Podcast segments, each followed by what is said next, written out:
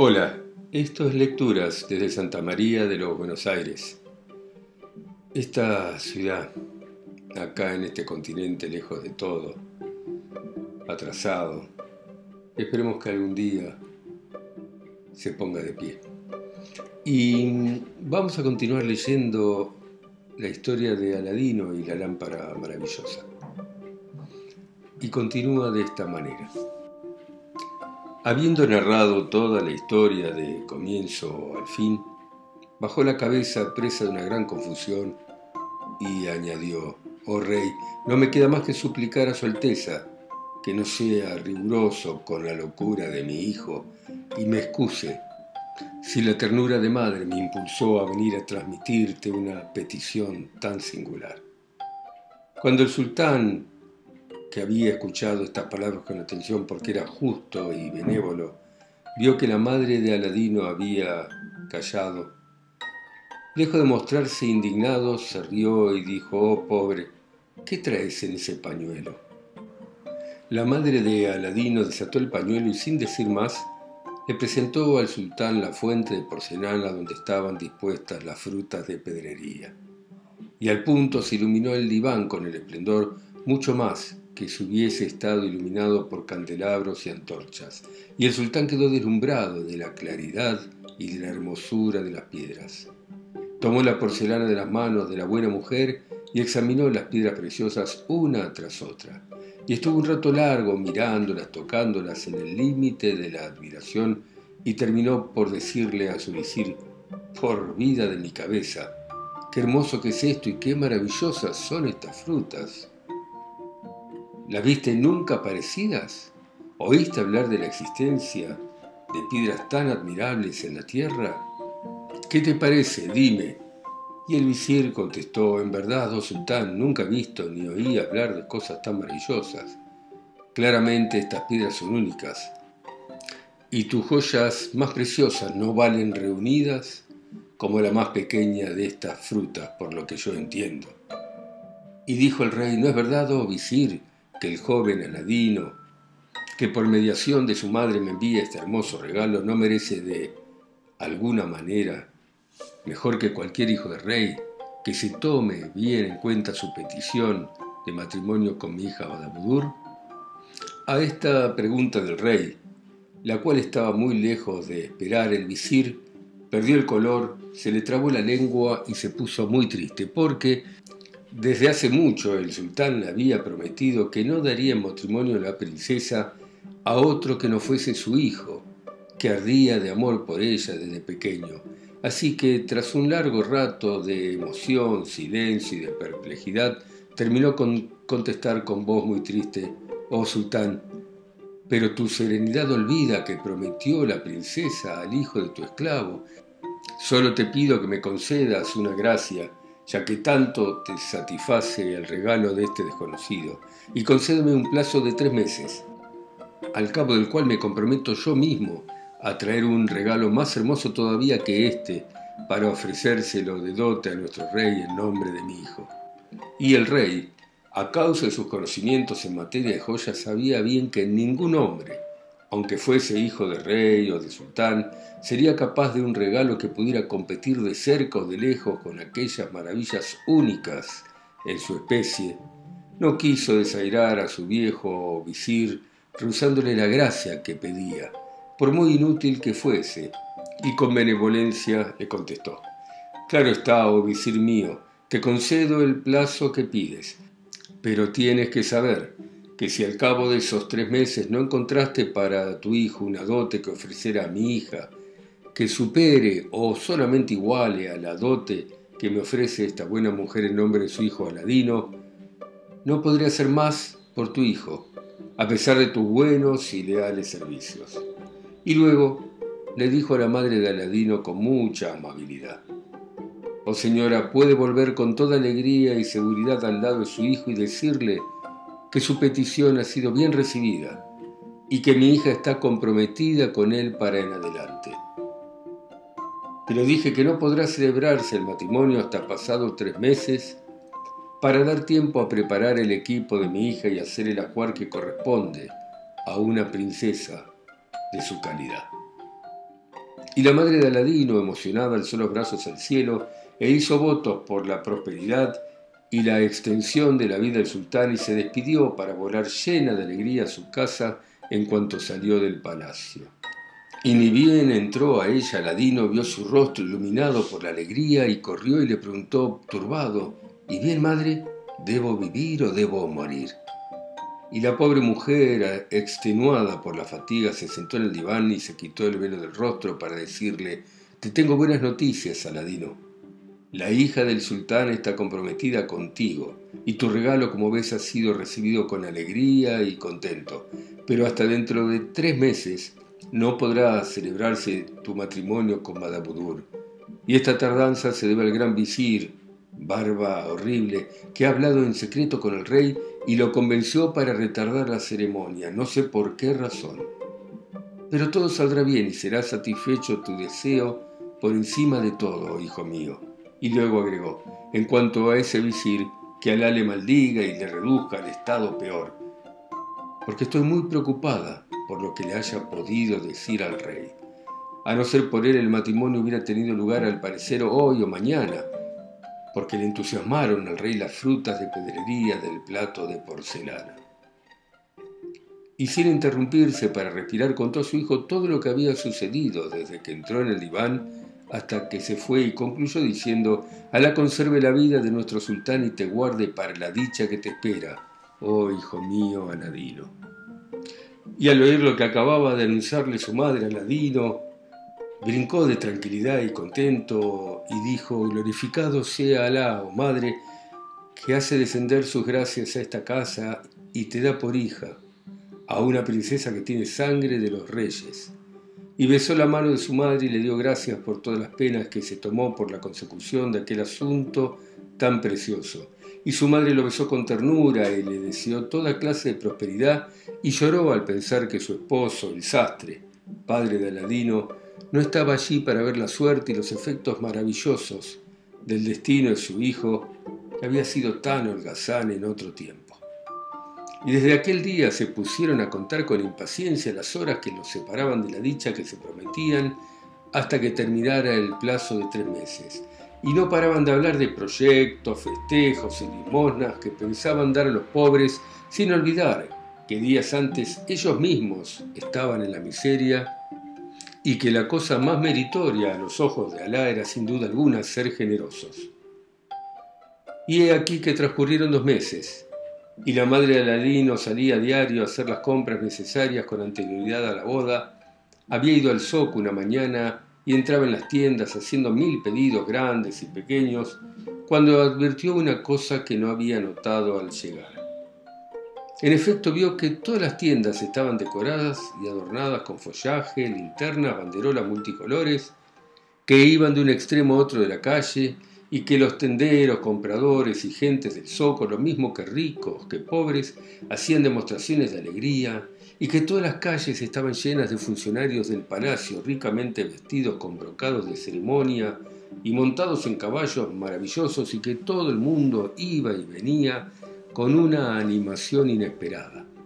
Entonces le preguntó a un mercader de aceite en cuya casa ella compraba qué fiesta que ella ignoraba celebraba toda aquella muchedumbre alegre y qué significaban aquellas demostraciones.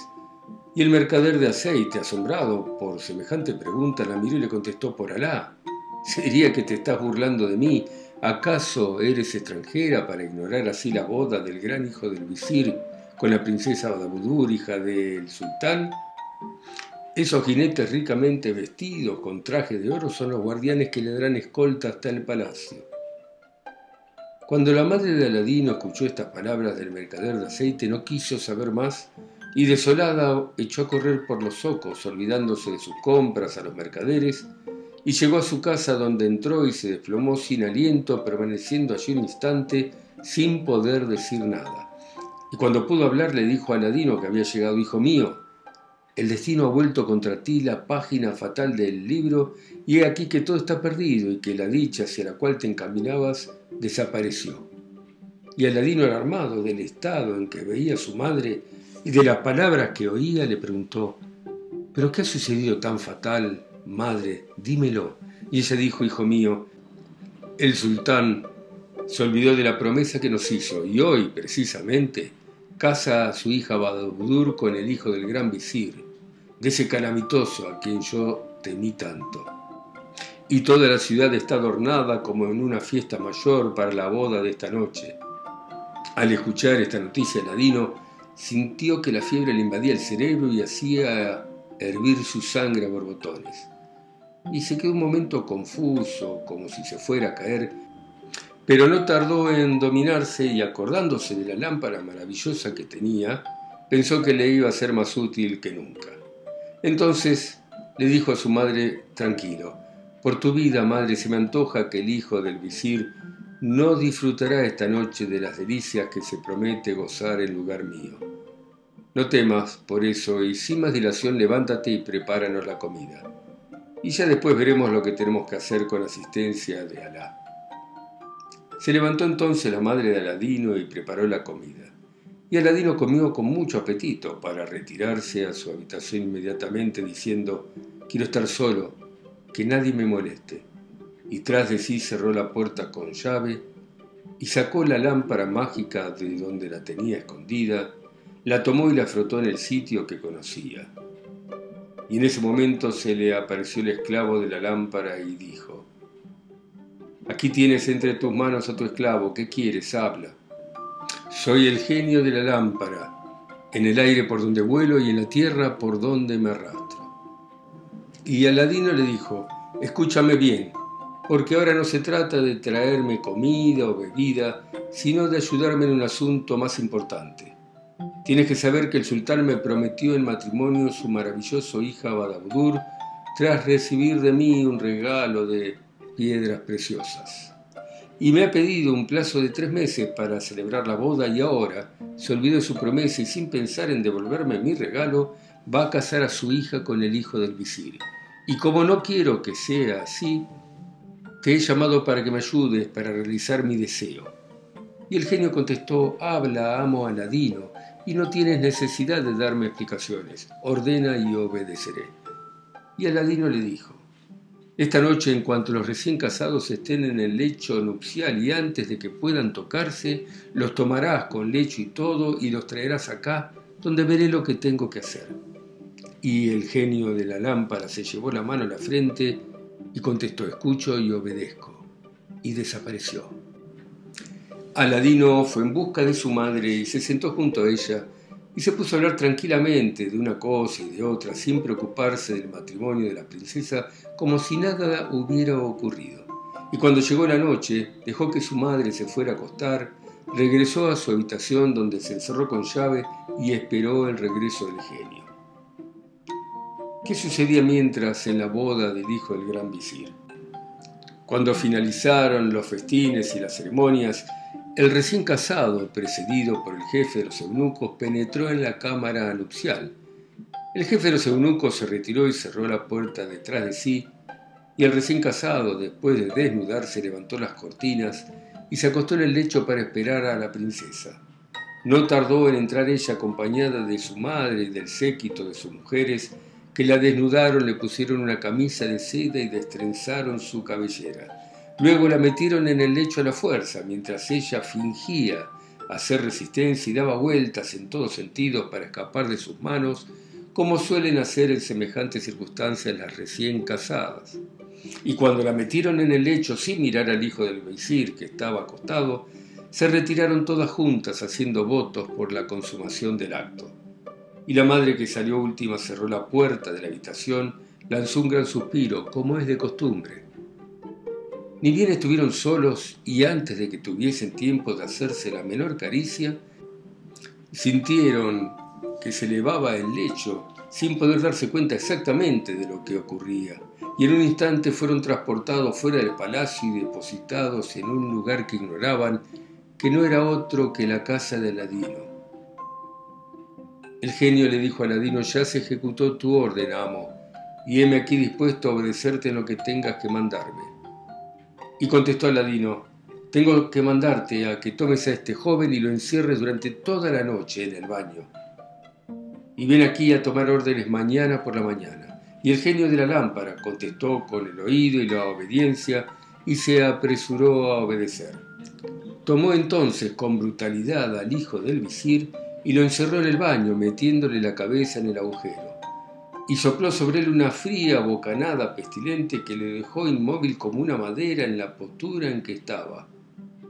En cuanto a Aladino, cuando estuvo solo con la princesa Badabudur, a pesar del gran amor que sentía por ella, no pensó ni un instante en abusar de la situación y se inclinó ante ella, se llevó la mano al corazón y le dijo apasionado, Princesa, sabe que aquí estás más segura que en el palacio de tu padre el sultán, y si estás en un lugar que no conoces, solo es para que no sufras las caricias de este joven cretino hijo del visir de tu padre.